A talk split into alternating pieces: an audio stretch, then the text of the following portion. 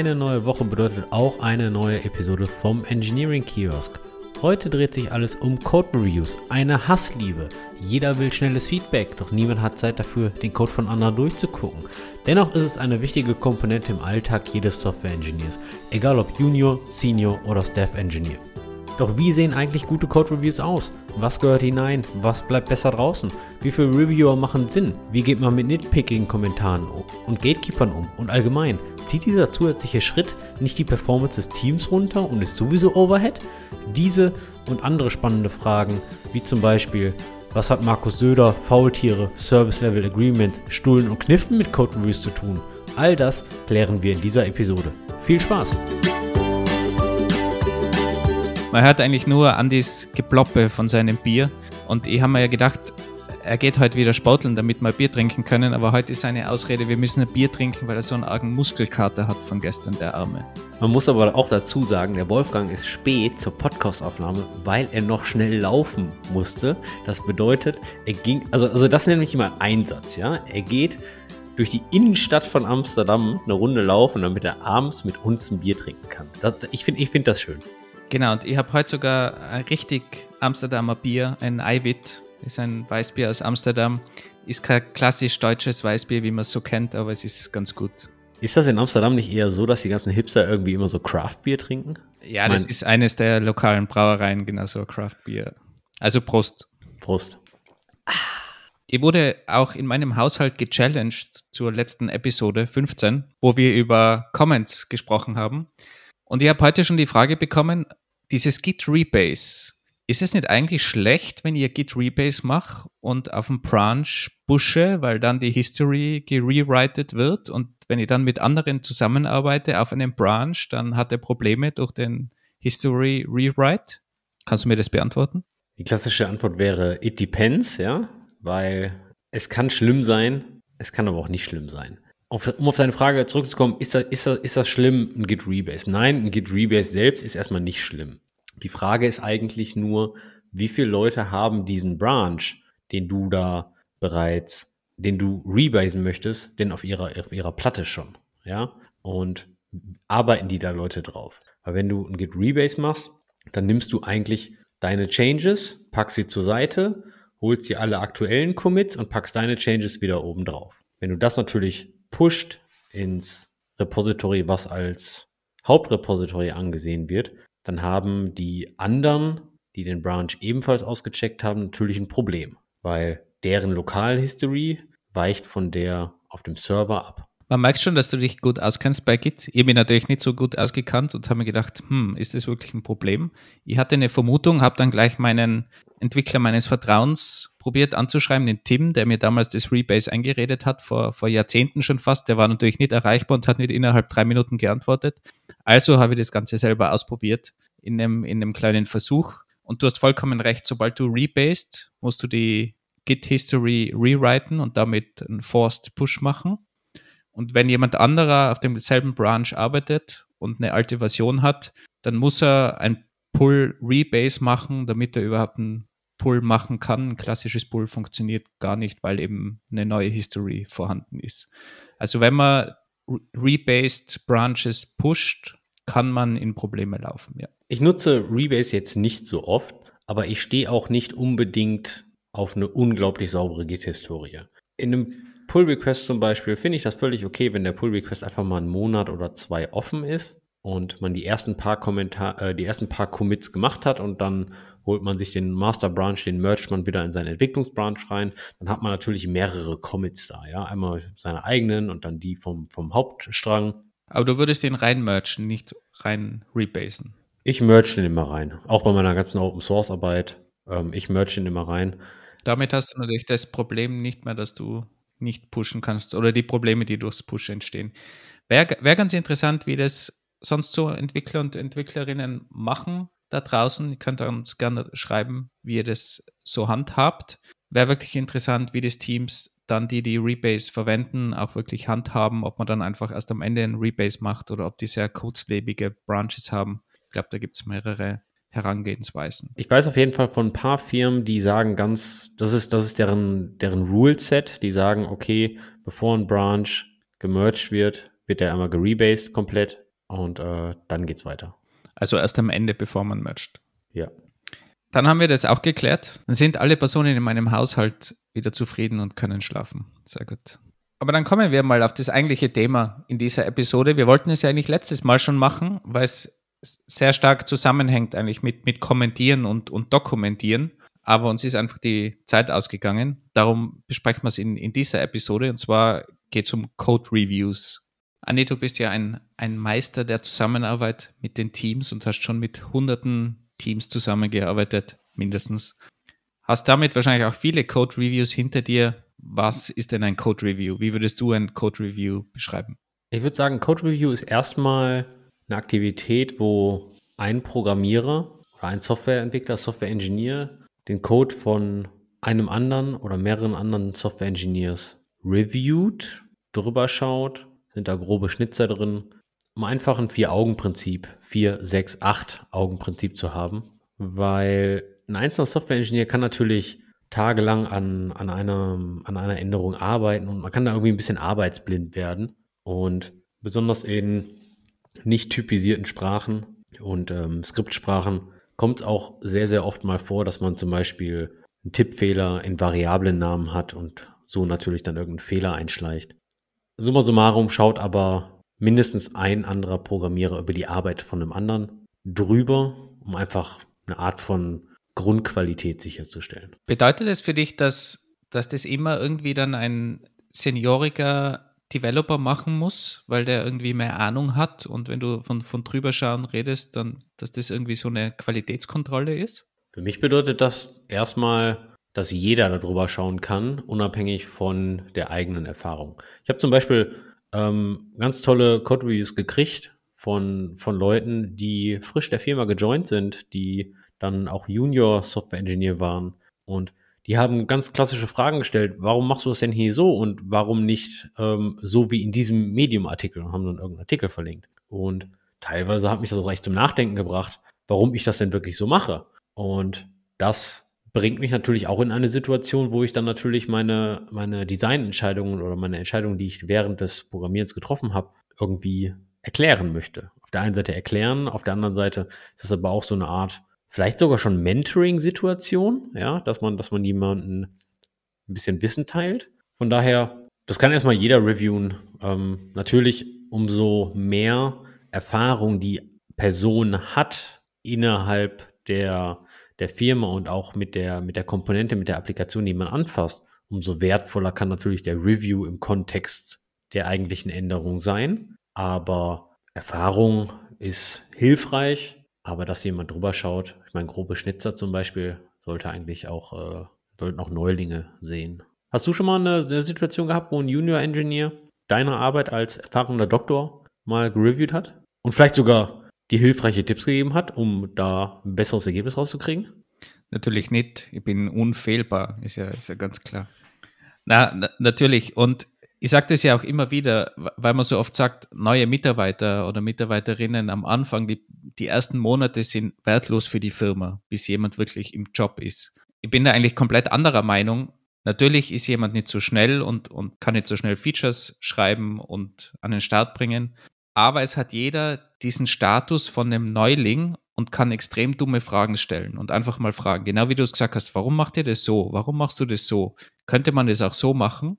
Und je dümmer die Fragen, umso besser das Ergebnis. Und ich sage das, habe das auch immer Studenten gesagt, wenn sie angefangen haben, dass die, also nicht an der Uni, sondern in Jobs, deren Fragen können so hilfreich sein und ein ganzes Team komplett auf einen anderen Weg führen, weil plötzlich das Team versteht, dass sie irgendeinen Bullshit gebaut haben, aber es war einfach so Standard in diesem Team, dass man es immer so gemacht hat und dann kommt irgendeine neue Studentin ins Team und, und fragt, hä, warum macht ihr das so? und plötzlich kann niemand eine Antwort geben und man kommt drauf, dass das vielleicht ein komplett falscher Approach war. Also auch das habe ich schon öfters miterlebt und das ist extrem wertvoll und kann natürlich dann auch in Code-Reviews dementsprechend auch so wertvoll sein. Aber ich meine, im Endeffekt ist es ja auch total egal, ob du Junior Software Engineer bist, äh, Mid-Level, Senior Staff oder Principal oder, oder sogar Distinguished oder, oder Google Fellow, ja. Also ist ja total egal, was du für ein, für, was für ist denn, Titel. Was ist denn Google Fellow? Schon, du, du kommst immer mit neuen Titeln dran. Jetzt, jetzt hast du mir dieses Distinguished schon mal erklärt. Das war schon neu für mich. Jetzt kommst du mit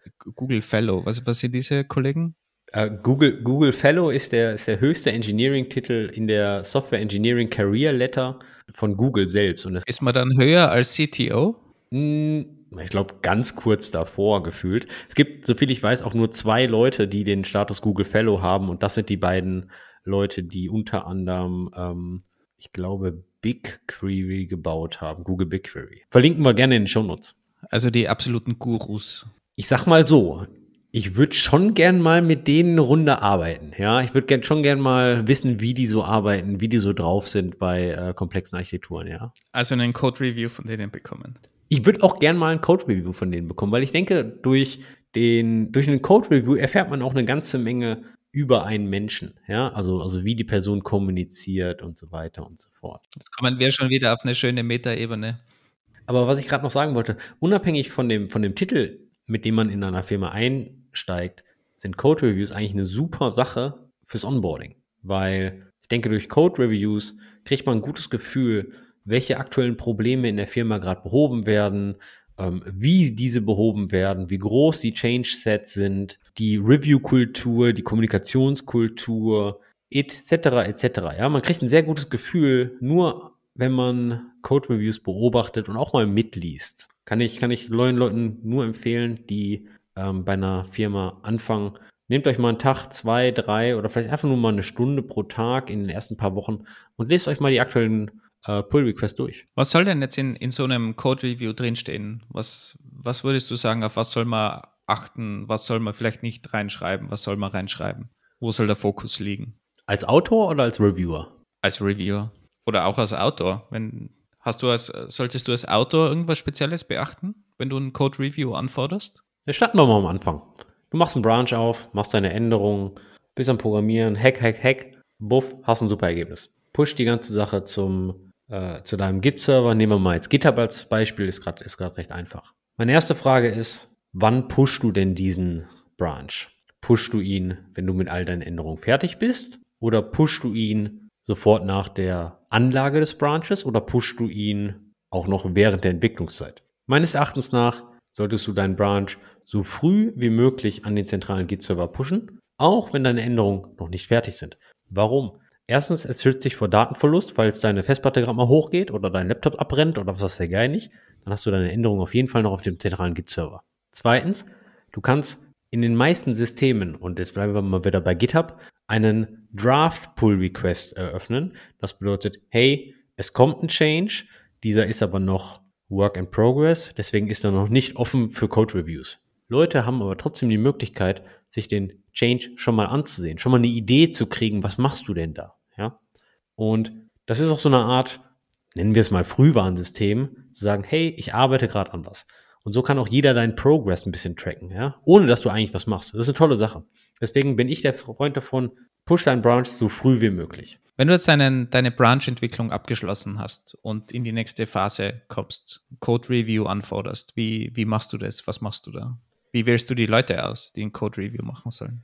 Als allererstes mache ich mal einen ordentlichen Pull-Request. Ja? Ein ordentlicher Pull-Request bedeutet ordentlicher Titel, ordentlicher Text. In dem Text sollte drinstehen, welches Problem dieses Pull, dieser Pull-Request löst, ähm, wie man das testen kann, vielleicht eine, eine kleine Historie, was man denn wirklich so gemacht hat. Ich habe die Docs geupdatet, ich habe noch drei Unit-Tests hinzugefügt und vielleicht nochmal einen Link zu einem, zu einem Ticket, wo gegebenenfalls mehr Informationen stehen. Ja? Das ist jetzt sehr schön. Das haben wir in der letzten Episode, Episode 15, wer sie noch nicht gehört hat, zu den ganzen Comments auch äh, die, die Git-Commit-Messages und so weiter besprochen, weil der Andi gemeint hat, er, er schreibt viel zu kurze Git-Commit-Messages und jetzt erklärt er, was er nicht alles in, in den Pull-Request reinschreibt. Also wenn man schon die schönen Commit-Messages macht, dann hat man im Pull-Request eigentlich kaum mehr Arbeit die, die richtigen Kommentare zu haben und braucht man das nur mehr sauber zusammenfügen oder vielleicht sogar automatisch das übernehmen, was vorgeschlagen wird von den einzelnen Commits. Wo die Informationen stehen, ist mir im Endeffekt eigentlich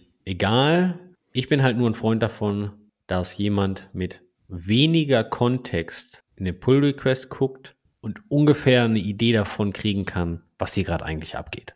Und ich denke, sobald dieses Hauptziel gegeben ist, ist eine gute Pull Request Description gegeben. Warum eine Pull Request Description über einer Git-Commit-Message, ganz einfach. Eine Git-Commit-Message steht halt unten irgendwo und eine, eine Pull-Request-Description steht halt oben, direkt am Seitenanfang. Ist für mich einfacher zugänglicher. Aber so, solange ein Mensch mit weniger Kontext da klarkommt, bin ich, bin ich dafür. Kommen wir zu deiner Frage. Wie wähle ich meine Code-Reviews aus? Das ist eine, eine wundervolle Frage. Ähm, Im besten Fall hat dein Repository ein sogenanntes Code-Owners-File. Und dieses Code-Owners-File beschreibt eigentlich, welche Dateien, welche Pfade, welche Ordner von welchem, von welcher zum Beispiel GitHub-Gruppe maintained werden. Ja?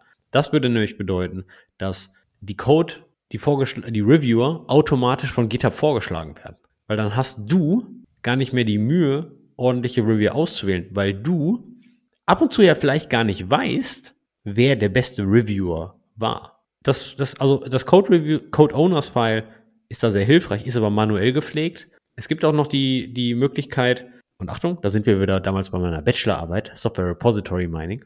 Es gibt auch noch die Möglichkeit, auf Basis der Git-Historie und deiner geänderten Zeilen die Personen rauszufiltern, die diese Dateien am meisten geändert haben. Weil das sind mit hoher Wahrscheinlichkeit die Personen, die den meisten Kontext über die geänderten Zeilen haben. Dass die automatisch vorgeschlagen werden. Soviel ich weiß, macht GitHub das auch, wenn kein, kein Code-Owners-File da ist. Wenn du jetzt die Leute in deinem Team kennst, wen wählst du von deinem Team aus? Der, der am schnellsten reviewt, der, der am einfachsten reviewt, der, der immerhin schreibt, looks good to me, den Senior, der ganz viel weiß. Eigentlich möchte ich gar keinen auswählen. Und der Grund ist folgender. Wenn ich Leute einzeln auswähle, habe ich so eine Art Bias. Es gibt Leute, mit denen komme ich sehr, sehr gut klar im, im Team. Es gibt Leute, mit denen komme ich weniger gut klar. Und das ist auch okay so. Code Reviews ordentlich zu machen, kostet aber unglaublich viel Zeit. Das raubt dir Zeit von deiner Fokuszeit zu programmieren. GitHub hat so ein, so ein wundervolles Feature, da kannst du einfach deine Teamleute reingeben und GitHub assigned dann im Load Balancer Round Robin Verfahren von deinem Team dir ein oder zwei Code Reviewer. Somit ist die, ist die Arbeit über dein Team fair verteilt und du kriegst ordentliches Feedback, weil du halt deinen persönlichen Bias rausnimmst um immer deinen Best Buddy zu nehmen, der deinen Code sowieso immer durchwiegt. Aber hoffentlich habt ihr nicht nur Code Reviewers im Team, sondern hoffentlich macht ihr Inner Source innerhalb der Firma, nämlich die Anwendung von Open Source Best Practices innerhalb einer geschlossenen Organisation und hoffentlich macht ihr dann auch Cross-Team Pull Requests, damit ihr andere, andere Applikationen auch modifiziert und dann kennt ihr ja gar nicht alle Teammember zum Beispiel. Wenn jetzt so eine, eine Code-Review-Anfrage bei mir ankommt auf was sollt ihr denn jetzt Acht geben oder auf was sollt ihr mich konzentrieren, wenn ich so ein Code-Review schreibe? Du meinst es als Reviewer. Als erstes würde ich mir mal durchlesen, was da eigentlich geändert werden sollte. Die Beschreibung. Ohne um den Code zu gucken, lese ich die Beschreibung und frage mich, ist das eigentlich ein Problem, was wir haben und sollte der Code eigentlich geändert werden? Nicht jedes Refactoring macht Sinn, nur weil das dem einen oder anderen jetzt in dem neuen Code-Style besser gefällt ich sehe schon, dich als Code-Reviewer zu haben, das ist, das ist eine harte Nummer. Da schrei, schreibe ich eine Woche lang Refactoring, dann kommt der Andi und sage, Bullshit, brauchen wir nicht. Das stellt mich hier total negativ dar. Ich sage halt nur, also erstens, wenn du überhaupt schon eine Woche codest, ohne mit jemandem zu sprechen, warum du da tust, dann hast du ja sowieso schon eine ganze Menge falsch gemacht. Ja, du bist ja dieser komische Andi aus diesem anderen Team. Mein, mein Team ist ja voll auf meiner Seite. Ja, und ich, ich glaube, wir hatten mal in Folge, in Episode 1 oder 2 oder 3 irgendwie über Open Source gesprochen und da haben wir, glaube ich, erwähnt, bevor du erstmal eine Woche Arbeit reinsteckst, ja, quatsch du erstmal mit dem anderen Team und holst dir erstmal ein paar, ein paar Empfehlungen ab, wie man das am besten implementiert, ja. Folge 4 war es, ähm, die Open Source Folge. Ja, sehr interessant, wie man Open Source macht. Also mit anderen reden ist, ist eine gute Möglichkeit, auf jeden Fall, ja. Aber um auf deine Frage zurückzukommen, Natürlich sollte man sich den Code auch ansehen. Ja? Ähm, hat er irgendwelche grobe Schnitzer drin? Sind da irgendwelche ähm, Logikfehler drin? Zum Beispiel eine fehlerhafte if-Condition, wo vielleicht äh, auf True gecheckt wird, aber äh, es wird gerade auf False gecheckt. Sind die Variablen ordentlich benannt? Neben dem Offensichtlichen, neben dem, was wirklich geändert wurde, ist meines Erachtens nach am wichtigsten das, was nicht offensichtlich ist. Und das, was nicht offensichtlich ist, ist, passen die geänderten Zeilen eigentlich genau dahin, wo sie geändert wurden oder hinzugefügt wurden? Oder sollten sie besser gar nicht in dieser Applikation sein oder in einer anderen Komponente?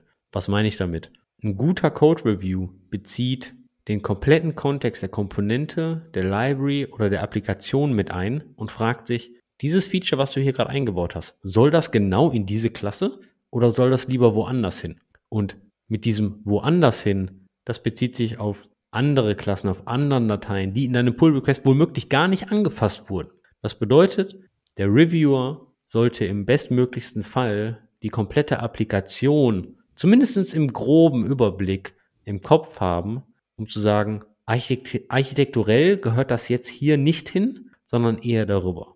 Wichtig ist meiner Meinung nach da auch, dass man dann aber einen Vorschlag bringt. Also ganz oft sind so Code-Reviews irgendwie so, hast du dir das gut überlegt? Sollen wir das wirklich dort machen? Fragezeichen und that's it. Ich glaube, man sollte wirklich dann da auch mit Vorschlägen kommen, weil das Schlimmste sind so Comments, mit denen man wenig anfangen kann. Was soll man denn jetzt wirklich ändern? So irgendwie nur so eine Frage stellen oder so. Es kann schon manchmal auch hilfreich sein. Dann kann man einfach sagen, okay, na, ich bin der Meinung, das passt dort. Aber gerade so, sollten wir das nicht woanders implementieren oder das ist der falsche Platz, hilft halt dann wenig, wenn man nicht zusätzlich eine Lösungsmöglichkeit gibt. Das ist auch das, was wir letztes Mal besprochen haben, da mit der Kommunikation, dass wenn man einen Kommentar in einem Dokument zum Beispiel reinsetzt, dass man da immer einen Vorschlag bringt, was man denn wirklich ändern soll und nicht nur motzt über das Ganze. Motzen verstehst du übrigens? Ist das deutsch genug? Motzen verstehe ich, wird aber im Pod eigentlich kaum angewandt. Das ist einfach meckern. Oder in Wien war es Sudan. Sudan? Sudan, ja. Ist das angelehnt an Södern? Na, diese, die, die wenigsten kennen Söder in, in Wien, glaube ich. Aber äh, ist, ist vielleicht ganz passend in dem Fall, ja. Aber das mit dem Vorschlag, mit dem Proaktivsein, ähm, unterstreiche ich. Neben dem Vorschlag bin ich auch immer ein großer Fan davon, ähm, eine Frage zu stellen, einfach um die, um die Meinung des originalen Autors zu kriegen und nicht immer zu sagen, äh, hey, wir sollten das so und so machen, weil im Grunde ist, wir sollten das so und so machen, halt auch schon so eine Art Vorschlag, halt ein direkter Vorschlag vielleicht. Aber ich bin da immer ein Fan davon, ob der Autor denn auch noch d'accord damit wäre.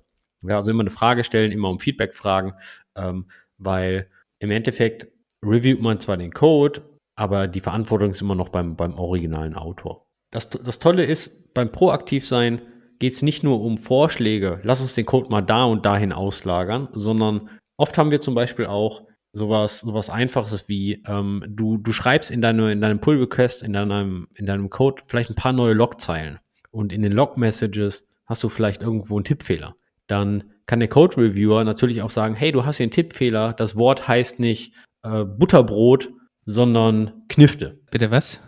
Knifte? Stulle? Sagt dir das nichts? Stulle sagt mir noch was, ist irgendwie so ein Brötchen, oder? Ja, ist ein Butterbrot, ne? Knifte super viele Leute sagen auch, das Ende von einem Brot seine Knifte. Das Endstück. Das Scherzal. Das was? Scherzal. Da fällt ihm, da fällt ihm selbst irgendwie der Stift runter. Auf jeden Fall proaktiv sein.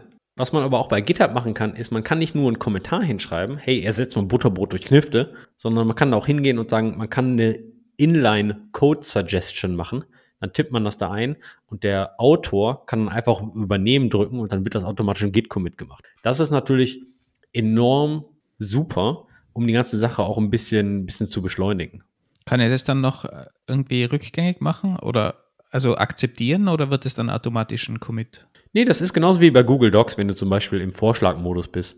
Du kannst dann bei, bei GitHub hingehen, okay, kannst dann neuen Code eintippen und ähm, der, der Autor kann sagen, ich habe dieses Comment, diesen Code möchte ich bitte übernehmen. Das ist natürlich sehr cool, ja. Ich glaube, man muss sich aber auch im Klaren sein, gerade als, als Reviewer, dass nicht alles übernommen werden muss. Ich glaube, man darf da dann auch nicht beleidigt sein, wenn man irgendwie Sachen, gewisse Sachen vorschlägt, dass halt auch nur gewisse Sachen übernommen werden, gleich wie in einem Dokument, weil ich glaube, es, es gibt halt auch klassische subjektive Ansichten und da kann man es halt in, mit Lösung A oder mit Lösung B machen. Und wenn der Autor grundsätzlich Lösung A bevorzugt, dann ist das meiner Meinung nach auch okay, solange das natürlich im gewissen Rahmen ist, kann es ja auch diskutieren. Aber man darf nicht beleidigt sein. Und ich glaube, das ist ein großer Punkt oder Problem, was oft entsteht bei, bei Pull Requests und Code Reviews, dass sich Leute wirklich in die Haare bekommen. Naja, generelle Regel ist, lass das Ego vor der Tür, ne? Also wenn du, wenn du einen Pull Request betrittst, sei es als Autor oder als Reviewer, das Ego gehört da einfach nicht hin. In dem Pull Request geht es rein um die Objektivität, um den Code, um, um, um das Problem oder das neue Feature, was wir da entweder beheben oder einfügen. Ja?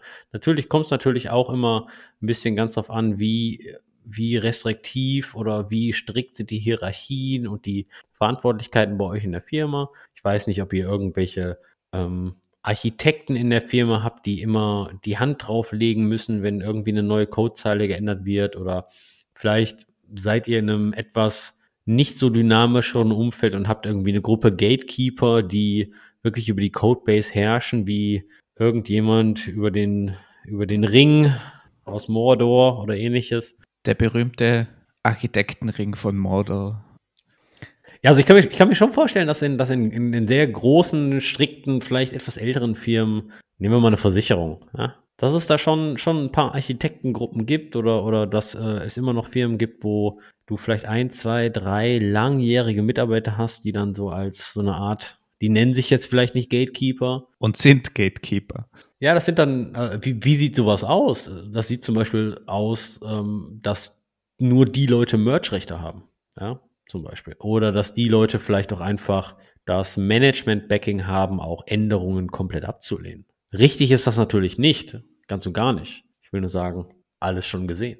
Eine andere Möglichkeit, was ich bei, bei Code Reviews auch immer wichtig finde, ist, dass man halt eben nicht wertend irgendwas reinschreibt, sondern möglichst objektiv und vielleicht eben auch dazu schreibt, dass es jetzt vielleicht kein wichtiges Kommentar ist, nur ein Vorschlag. Es gibt ja auch dieses klassische Nit für Nitpicking. Und da meine ich jetzt nicht das Nitpicking für irgendwelche Code-Formatting-Sachen, weil das kann man über irgendeinen Linter und, und äh, machen und wegautomatisieren, dass das wirklich automatisch gemacht wird, sondern da geht es mir mehr darum, um, um solche Vorschläge, um Kleinigkeiten, die jetzt gar nicht so wichtig sind, aber wo man einfach hinschreibt Nit und dann irgendwie einen kleinen Vorschlag für eine Änderung und derjenige kann das dann beachten oder auch nicht. Natürlich kann es auch überhand nehmen, wenn dann alles nur mehr voll von Nit-Kommentaren ist. Da muss man natürlich auch aufpassen und da würde ich einfach den, den Vorschlag machen, wenn es irgendwo Probleme gibt in so einem Code Review, in der Kommunikation,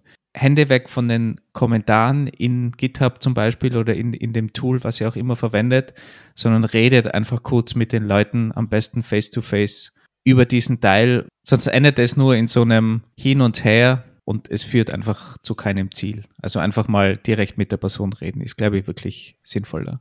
Letzte Woche noch so einen Fall gehabt. Geschriebene Kommunikation ist schwierig. Und zwar haben sich da zwei verschiedene Kulturen miteinander unterhalten aus äh, zwei europäischen Ländern. Du meinst so Duisburg und Düsseldorf? das wären eher Düsseldorf und Köln.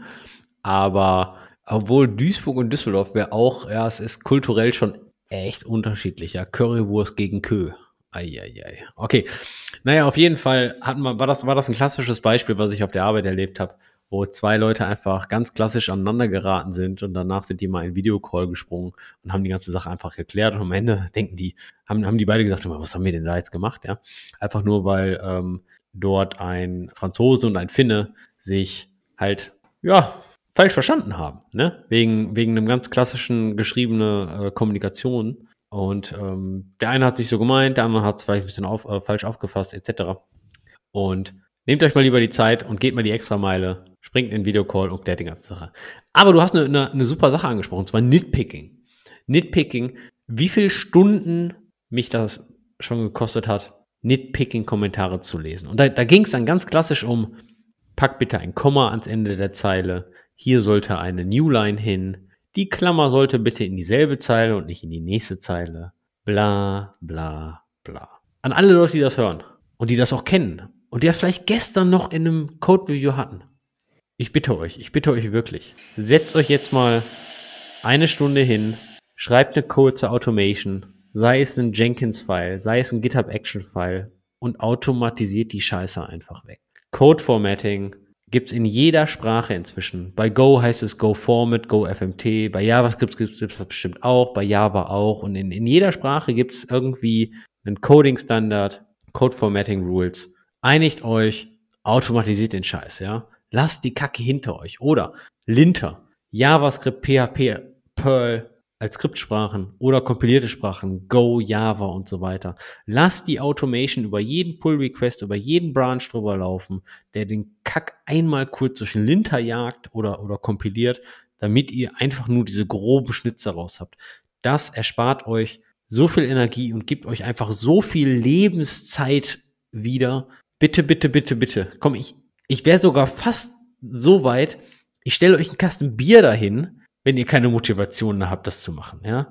Macht's bitte einfach. Ihr, ihr, ihr tut der Welt wirklich einen Gefallen. Dass diese scheiß Nitpicking-Kommentare, ob da jetzt ein Komma oder eine Newline hingehört, endlich mal sterben. Bitte. Und wer jetzt sagt, er hat Angst vor diesen Style Guide-Diskussionen, welchen Style Guide verwenden wir? Und die sind wirklich extrem hart. Ich habe da auch schon extrem viele solche Diskussionen mitgemacht. Aber man muss das so sehen, ihr macht diese Diskussion einmal und sonst macht ihr sie bei jedem Code Review und bei jeder Kleinigkeit. Also einigt euch einmal auf einen Style Guide und dann automatisieren. Da kann ich Andi nur recht geben, das erleichtert sehr, sehr, sehr, sehr viel.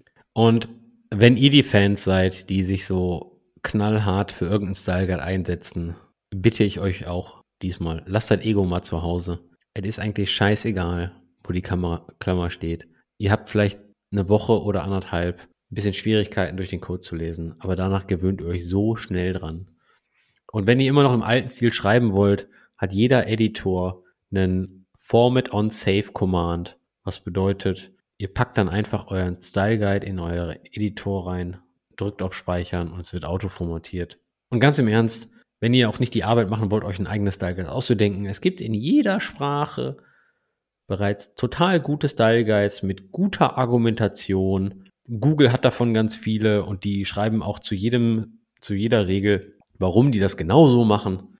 Nehmt einfach so ein, testet den und ihr müsst ja gar nicht durch die komplette Codebase am Anfang gehen, sondern fangt einfach an und mit der Zeit gewöhnt euch dran. Schluckt es einfach runter, ob ihr das, die Zeile in derselben oder in der, in der nächsten, äh, die Klammer in derselben oder in der nächsten Zeile haben wollt. Es stört einfach heutzutage keinen mehr ich kann mich erinnern, wie ich bei, bei Trivago angefangen habe, hat es da so ein Onboarding gegeben von, von, für Developer.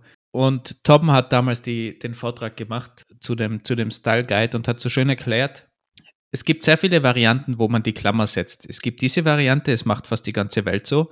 Dann gibt es diese Variante, es machen schon weniger. Dann gibt es diese Variante, es macht fast niemand. Und wir bei Trivago machen es ganz anders. Wir setzen die Klammer dort. Aber im Endeffekt nach einer Woche ist man auch das gewöhnt und das hat dann jeder so gemacht. Also im Prinzip, wie du sagst, es ist eigentlich ziemlich egal, wie man, wie man das macht. Man muss sich nur einigen auf jeden Fall.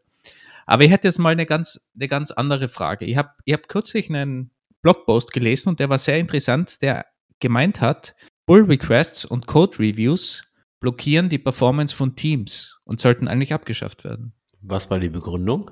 Wir verlinken den, den Artikel natürlich gern, der kann es wesentlich besser noch als ich jetzt das zusammenfassen kann.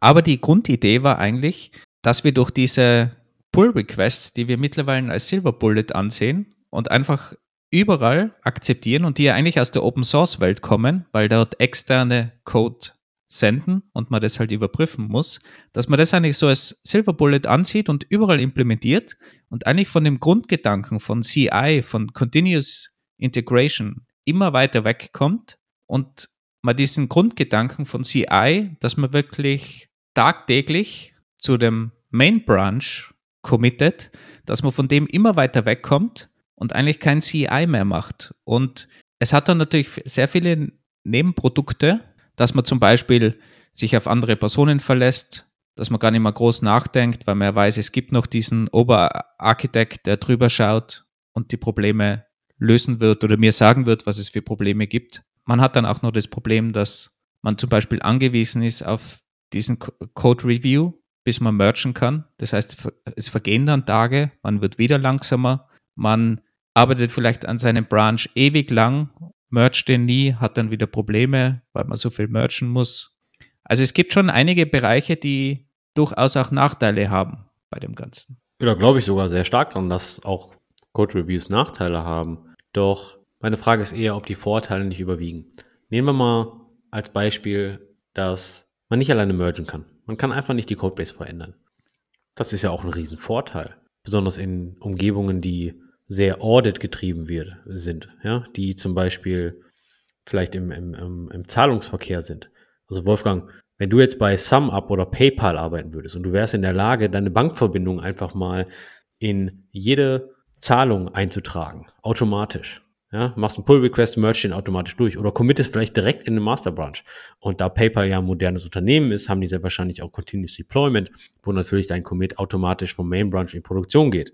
Also ich würde schon sagen, da ist die, das Delay von einer halben Stunde, fünf Stunden, 24 Stunden, bis dein Change gereviewt wird, gegenüber dem finanziellen Schaden für die Firma, ist, glaube ich, schon gerechtfertigt, oder?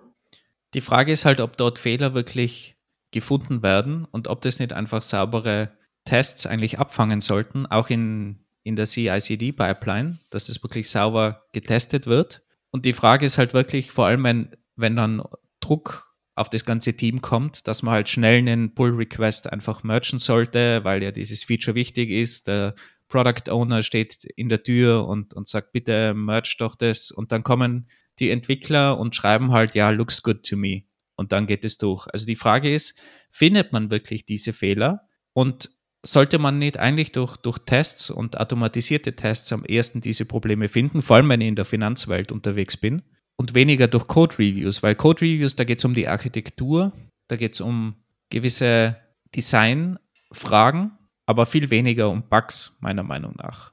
Ja, aber, aber nehmen wir doch mal deine Bankverbindung. Du tauschst deine IBAN mit einer existierenden IBAN von PayPal. Würdest du die IBAN in Unit-Tests checken oder in Integration-Tests? Oder wäre die IBAN eigentlich in deiner Zahlungsapplikation ein Config-Parameter ähnlich wie ein Secret und ein Passwort? Ja, aber es muss erst äh, ein, jemand in einem Code-Review das checken, weil du, du weißt ja, wie es läuft. Keiner nimmt sich an dem Code-Review, dann schreibt man fünfmal eine Slack-Message, macht immer noch keiner. Irgendwann kommt dann der Product Owner und sagt, bitte mach doch jetzt endlich diesen Code-Review. Man hat aber seine eigenen Feature, die man fertig machen muss. Dann setzt man sich halt hin, zehn Minuten, schaut mal schnell über den Code drüber und ja, passt schon. Merkt drei Nitpicking-Sachen an und geht schon. Ach komm, also du willst mir jetzt sagen, wenn wir in einer, in einer, in einer Zahlungs-, äh, in einer Payment-Firma die, die Haupt-IBAN ändern, da, da, da sagt jemand, looks good to me? Ach komm, also, also das Beispiel ist ein bisschen sehr weit an den Haaren herbeigezogen. Du hast natürlich auch jetzt einen sehr kritischen Bereich gewählt, aber ich, ich würde sagen, sogar dort sollte viel über, über Tests abgefangen werden. Aber meines Wissens macht es auch ich glaube, Facebook macht es so und meines Wissens sogar Booking.com, da bin ich mir jetzt aber nicht ganz sicher. Die haben ein anderes Modell, dass, dass man grundsätzlich immer auf Main merchen kann, auch als, als einzelner Entwickler.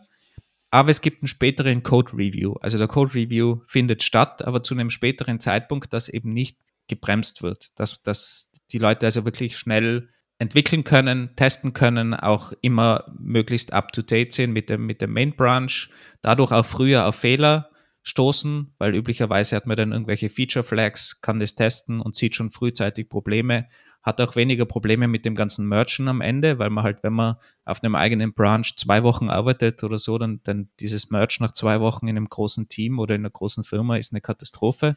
Also auch da gibt es natürlich Vorteile. Also ich kann dem Ganzen schon was abgewinnen, wobei man natürlich dazu sagen muss, auch dieser Artikel, muss jetzt gleich Schutz nehmen, ist nicht gegen Code-Reviews an sich, sondern vor allem gegen Pull-Requests und, und stellt halt die Frage, brauche ich in einem Team, wo ich auch ein gewisses Vertrauen aufbauen will und den Leuten eine Verantwortung geben will, brauche ich da unbedingt noch Pull-Requests oder kann ich das vielleicht auch anders lösen?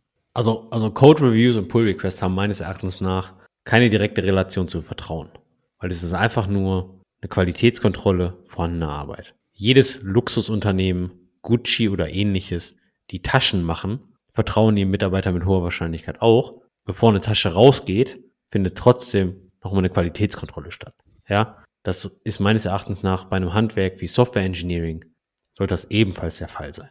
Das ist ja genauso wie, sonst hättest du keinen Bauingenieur oder ähnliches oder einen Architekten, der die Arbeit von, von Handwerkern bei einem Haus auch überprüft. Ja, also meines Erachtens nach ist das nur eine reine Qualitätskontrolle und ob man direkt mit Vertrauen kommen sollte oder ob das eine direkte Relation hat, würde ich mal in Frage stellen. Du, du lagerst auf jeden Fall die Verantwortung etwas aus. Gerade ein Junior oder auch jeder andere, es muss kein, muss kein Junior sein, kann auch jeder andere sein, kann sich dann schon ein bisschen rausreden, ja, es gab ja diesen, diesen Code Review, der Code Review wird schon gewisse Sachen checken, brauche ich selber weniger Verantwortung, brauche ich auch weniger Tests über E-Code Review. Also ich glaube, es triggert schon gewisse Verhalten, die man vielleicht nicht unbedingt haben will. Aber ich glaube, Code-Reviews sind schon ein wichtiger Bestandteil, vor allem um einfach die Architektur zu pflegen. Die Frage ist, muss man sie mit, dem, mit dieser Gatekeeper-Rolle verbinden von einem Pull-Request? Ich meine, wenn wir in einem toxischen Umfeld arbeiten, wo einzelne Änderungen auf Personen zurückgeführt werden, weil die irgendeinen Bug in Produktion getriggert haben, dann hoffe ich, denken alle Leute, die uns jetzt gerade zuhören, mal nach, in welchem Umfeld sie da arbeiten. Und weil ganz im Sinne von einer Blameless-Kultur ist es so, dass ihr als Team die Software schreibt. Natürlich trägt jeder seinen Beitrag dazu, aber nur weil jemand einen Bug in Produktion getriggert hat, dass vielleicht die Applikation offline geschossen hat, wird man ja nicht gefeuert. Hoffe ich zumindestens. Wenn doch, meldet euch gerne mal bei mir. Wir finden für euch locker eine andere Firma, weil macht euch mal bitte bewusst, wofür ihr bezahlt werdet. Ihr werdet bezahlt, um Software zu ändern. Und dass da sich ein Fehler einschleicht, ist hoffentlich auch euer täglich Brot. Und wer dann in einer Blaming-Kultur, in einer Blaming-Environment arbeitet, wo genau das der Fall ist, dann solltet ihr gegebenenfalls drüber nachdenken, was anderes zu machen, beziehungsweise für jemand anders die Software zu ändern. Und deswegen denke ich auch nicht, dass man die Verantwortung da abdrückt, weil die Verantwortung für Software, für geänderte Software, für Features, für Bugs liegt entweder beim Team oder bei der ganzen Firma. Ja, weil die ganze Firma, ich meine, eine Software erzeugt ja nicht eine Person. Und zwar an, an dieser Softwarekomponente, da sind mit hoher Wahrscheinlichkeit etliche Teams dran. Man könnte auch theoretisch sagen, auch die Verantwortung liegt auch beim Release Engineering Team, weil der Jenkins irgendwie einen Fehlergrad hatte und nicht alle meine Unit-Tests ausgeführt hat, sondern nur die Hälfte. Es geht mir ja eher darum, dass man da als Entwickler dann noch das Gefühl hat, es gibt da noch jemand anderen, der das auch checkt, also brauche ich mir selber weniger Gedanken zu dem Ganzen machen. Also es geht darum, dass ich vielleicht selber weniger perfektionistisch arbeite, weil ich weiß, es gibt noch ein, zwei andere Leute, die das checken und wenn die ein Problem sehen, werden sie es mir schon sagen. Das heißt, es fördert vielleicht ein bisschen unsauberes Arbeiten. Das geht eher in diese Richtung. Aber um vielleicht jetzt auch noch das aufzulösen, weil du nicht gefragt hast, was der Blogartikelautor vorschlägt als Lösung, weil es geht ja nicht darum, Code-Reviews grundsätzlich abzuschaffen, aber er sieht halt als, als eine gute Lösung einfach Pair Programming oder Mob Programming, dass man quasi dieses Programmieren gemeinsam macht und das inhärente Code Review schon, schon hat, dass wirklich zwei Leute dran arbeiten. Dann hast du nämlich schon ein Code Review und du blockst dieses, dieses Feature Release oder das Release an sich gar nicht durch ein Pull Request, wo dann wieder zwei Tage was liegt, sondern du probierst einfach gemeinsam an den Code zu arbeiten, merged möglichst oft im, im, im klassischen Sinne der CI-Definition von Extreme Programming, von dem Extreme Programming Book, beziehungsweise der Extreme Programming Ansicht, dass man halt wirklich täglich merged und dann hast du das Problem auch weniger und hast auch die Codequalität, weil einfach zwei Leute zusammenarbeiten. Ist ein valider Ansatz. Ich bin aber eher so ein Fan von den technischen Mitteln, die du partiell erwähnt hattest ähm, bei Facebook und Booking oder ähnliches. Ähm, und damit meine ich Canary Deployments, Blue-Green Deployments, Dark Launches, Feature Flags, also alles technische Mittel, wo du einfach deinen Change in Produktion schippen kannst, den sogenannten Blast Radius limitieren kannst und somit deinen Bug nicht über die komplette Infrastruktur oder die komplette, äh, über das komplette Kundenportfolio irgendwie verbreitest, sondern nur in einem limitierten Radius. Da bin ich ein großer Fan von. Warum? Weil dann siehst du auch mal deinen Code A direkt in Produktion, bremst niemanden aus, hast ein kontrolliertes Umfeld und kannst sogar vielleicht noch mehr über deinen Code lernen, wie zum Beispiel Performance Bottlenecks oder ähnliches, ja. Da bin ich eher ein Fan von. Das brauchst du ja, also wenn du Continuous Integration machst und jetzt wirklich täglich committest oder, oder merged mit deinem Main Branch, dann brauchst du das sowieso, weil du kannst ja kein halbfertiges Feature jetzt wirklich in, in Main mergen, wenn du keine Feature Flags hast zum Beispiel. Also ich glaube, das ist ja, das ist sowieso äh, Grundvoraussetzung. Moment mal.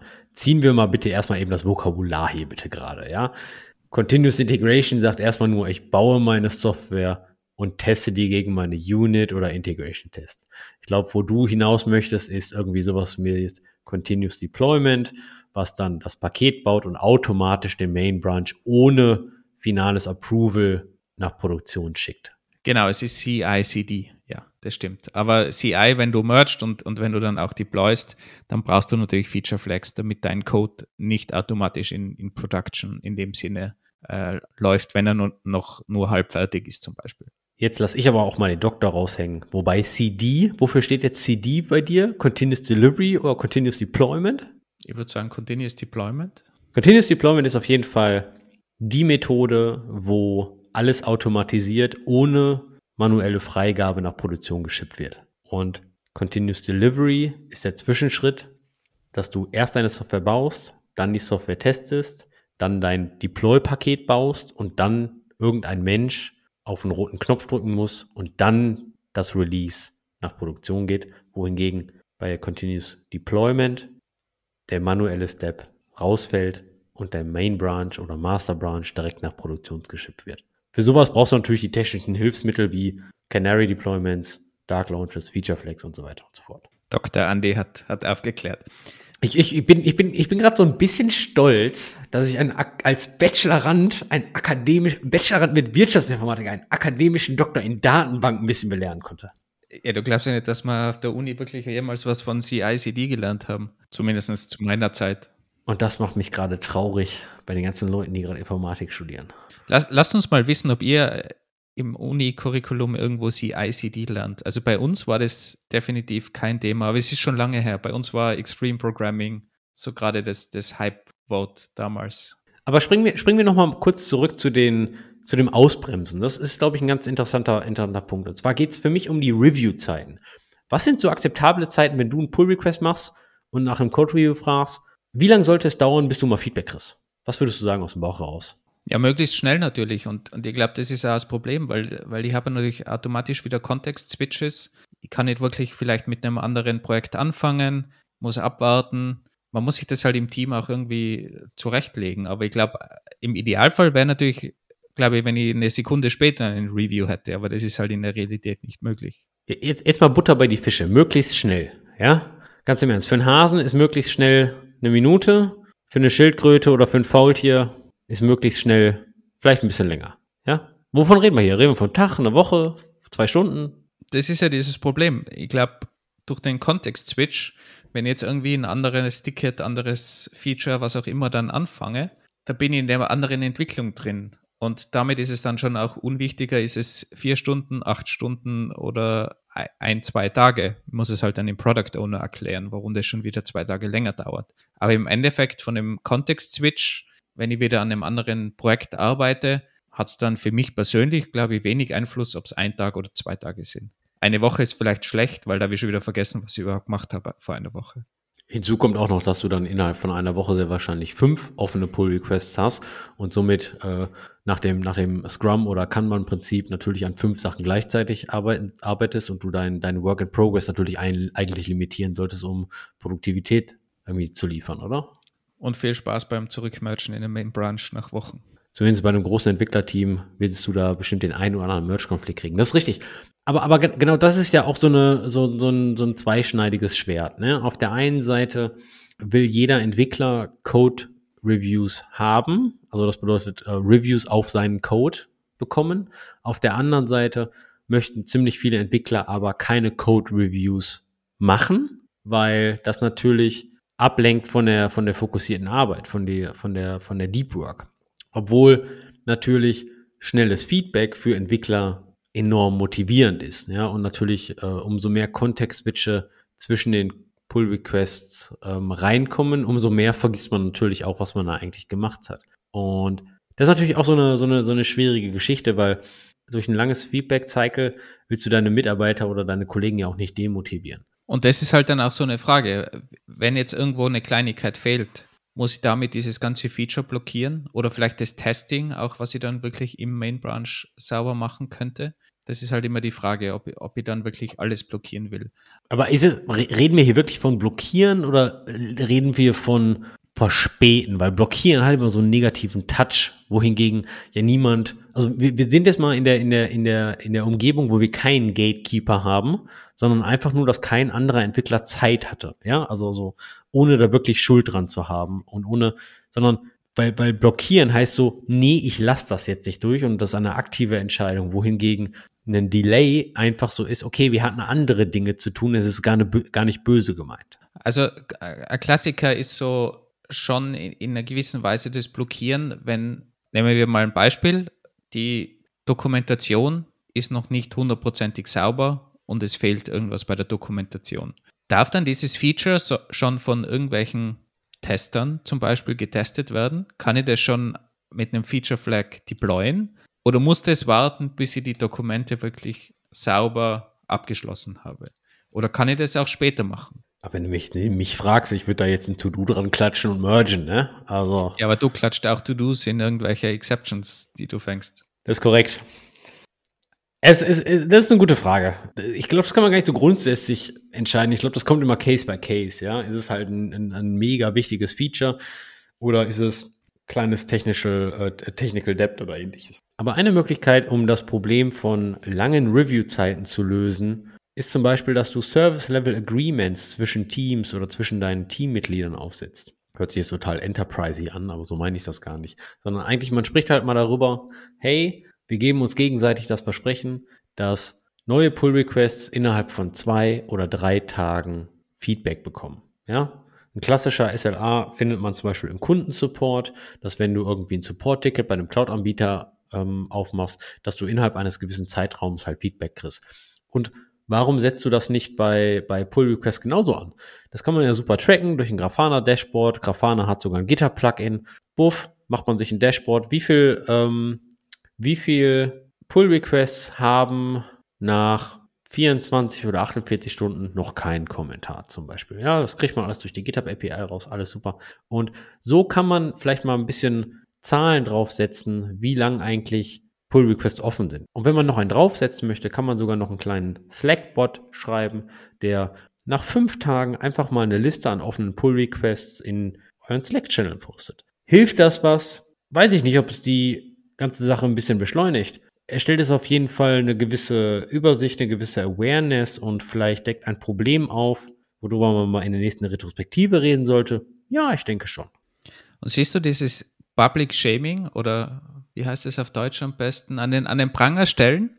Das macht dann einen extremen Druck und die Leute wenn Sie wissen, okay, heute um fünf wird es wieder gecheckt, ich muss noch diesen Pull Request reviewen, machen dann looks good to me. Und dann geht dein IBAN Change genauso durch. Also ob diese SLAs immer funktionieren, ist, glaube ich, ein guter Ansatz und man muss, glaube ich, in dem Team auch immer gemeinsam sich irgendwie einen Prozess zurechtlegen und vielleicht auch sowas wie SLAs.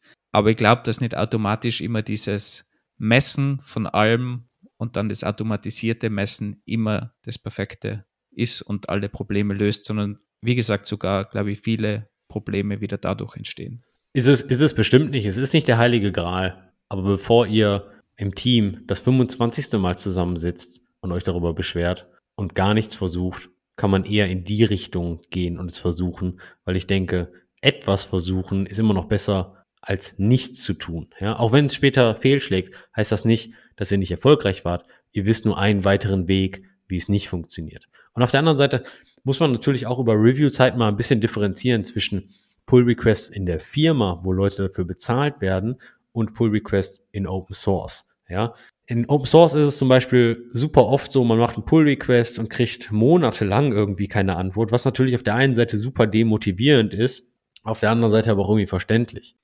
Da noch einmal eingeworfen, auch Episode 4 haben wir darüber gesprochen, was man machen muss, um gut Open Source zu maintainen und wie man das Ganze angeht. Aber in der Firma sieht es natürlich ein bisschen anders aus. Da hat man seine Teamkollegen, damit verdienen die ihr, ihr, ihr Brot, ja. Und ähm, da kann man dann natürlich über Review-Zeiten auch mal äh, sprechen. Um das aber auch noch zu, zu erwähnen, also ich glaube auch, wenn man jetzt keine Pull-Requests hätte und man sagt, okay, man macht Code-Reviews später oder man erlaubt auch, dass man was released, ohne dass man jetzt die Dokumentation fertig hat oder ein gewisses Dokument, das die Architektur darstellt, was auch immer, dann muss man, glaube ich, SLAs oder eine gewisse Vereinbarung treffen, wann diese Dokumente nachgereicht werden und wie schnell. Weil sonst hat man dieses Problem, man released und dann wird es irgendwie auf die lange Bank geschoben, man vergisst es und dann entstehen diese Dokumente zum Beispiel nie, wenn man die nicht schon vorher mit einplant. Also ich glaube, das ist ganz, ganz wichtig und vor allem auch bei den Product Ownern muss das ganz, ganz klar sein. Wenn das Feature released ist, dann gibt es da vielleicht noch Arbeit zu tun, sei es eine Dokumentation, sei es eine, ein Architekturdiagramm, sei es dann eine Verbesserung von, dem, von der ganzen Codebase. Da muss sich jeder im Klaren sein im Team und das muss man auch dementsprechend kommunizieren und vereinbaren. Also diese SLAs gibt es in beiden Varianten, egal ob man jetzt Pull Requests macht oder alles direkt durchschießt mit CI/CD. Und wenn ihr wirklich mal überlegt, solche SLAs einzuführen, dann überlegt euch bitte auch, was passiert, wenn ihr diese Agreements, diese Service-Level Agreements, nicht einhalten könnt.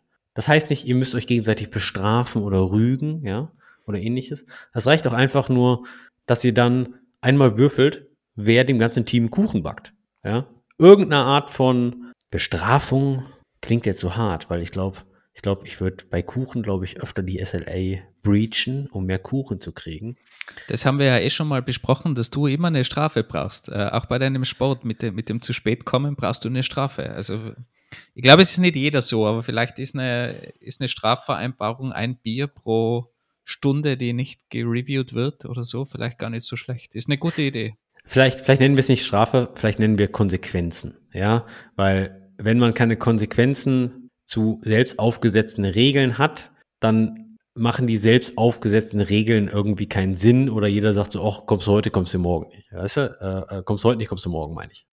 Finde ich auf jeden Fall, ich finde die, ich finde die Biervariante oder irgendwas, was man sich im Team ausmacht, auf jeden Fall besser, als wenn es irgendein offizielles Monitoring gibt und ein Public Shaming oder, oder an den Pranger stellen oder irgendwelche Public Slack Messages. Ich glaube, so eine interne Vereinbarung ist einfach eine sympathischere Art, das Ganze umzusetzen. Und ich glaube, man braucht nicht immer diese Keule von irgendeinem Manager oder von, von, von sonstigen offiziellen Stellen. Also da muss man, glaube ich, auch wirklich aufpassen, auch von Managerseite, wenn man sowas implementieren will. Ich glaube, das Team muss, muss das selber implementieren und, und vereinbaren und da sollen auch alle glücklich damit sein. Okay, aber vielleicht ist Kuchenbacken jetzt nicht gerade das Geilste, weil dann lässt man den SLA öfter irgendwie rüberziehen. Vielleicht ist es irgendwie so, das Team muss einen Killepitch trinken, weil so, so heftigen Düsseldorfer Kräuterschnaps auch nicht das Geile. Oder vielleicht, weiß ich nicht, ein Sekt oder so. Ja, weil ja du, du fangst mit den wirklich harten Strafen an. Ja, also Sekt äh, wissen wir ja alle. Blubberwasser verdirbt den Charakter, ne? Da kann ich nur zustimmen. Naja, überlegt euch was. Äh, lasst uns auch mal wissen, wie ihr damit umgeht. Ähm, Besprecht ihr das 25 Mal hintereinander in der Retrospektive? Ist das ein Dauerbrenner bei euch oder ähm, wie geht ihr mit sowas um? Ich erwarte kreative Teamvorschläge. Und gibt es wirklich Teams, die keine Pull-Requests machen? Es würde mir wirklich interessieren. Ich habe einiges dazu gelesen, dass es durchaus Entwicklungen gibt in diese Richtung. Aber würde mich interessieren, ob es wirklich da draußen in der Praxis wirklich schon Teams gibt, die das komplett überspringen, die aber trotzdem vielleicht in irgendeiner Form Code-Reviews machen. Also lasst uns bitte wissen, wie ihr das macht. Am besten unter Twitter, ENG Kiosk ist der Twitter-Handle oder natürlich auch, wer es nicht so öffentlich haben will, stetisch at engineeringkiosk.dev. Und das nehmen wir, glaube ich, jetzt auch als gutes Schlusswort. In dieser Episode haben wir ein bisschen über Code-Reviews gesprochen. Was sind die Do's, was sind die Don'ts? Was sollte man als Pull-Request-Autor machen, wie kann man proaktiv sein und wie kann man ein guter Reviewer sein. Ein paar Sachen haben wir aber nicht erwähnt, wie zum Beispiel, was für Tools gibt es denn noch so, wie Pull-Request-Templates, ähm, was ist eigentlich Garrett als Code-Review-System. Das lassen wir jetzt als Hausübung für unsere Hörerinnen, damit man sich auch mal einfach so weiterbilden kann, ohne dass man das Podcast immer hört. Oder wir erwähnen es einfach mal in den nächsten Episoden. Dass Code Reviews ein schwieriges und subjektives Thema sind, haben wir, glaube ich, bewiesen, weil ich bin mal wieder froh, dass Wolfgang und ich ein Thema gefunden haben, wo wir nicht wirklich d'accord sind. Aber auch das gibt es. Und ausnahmsweise mal ein technisches Thema und nicht die Kunst von Kill, Kill, Klim. Wie heißt der gute Kerl? Finn Kliman. Ja, genau. Weil wir machen immer Werbung für den. Bekommen wir da was bezahlt von dem wenigstens, wenn wir, wenn wir ständig Werbung machen? Wir kriegen auf jeden Fall kein Affiliate oder ähnliches, aber. Ähm Vielleicht sollten wir damit starten. Oder immer noch unsere eigenen NFTs erstellen. Aber Wolfgang, kurze Testfrage. Ist das ein Hardcore-Tech-Thema für dich gewesen? Mit dir ist eh fast jedes Thema ziemlich hart, wenn man darüber diskutiert. Knifte, ne? Ja, lassen wir das Butterbrot Butterbrot sein. Dann hören wir uns nächste Woche wieder. Vielen Dank fürs Dabeisein. Bis nächste Woche. Ciao.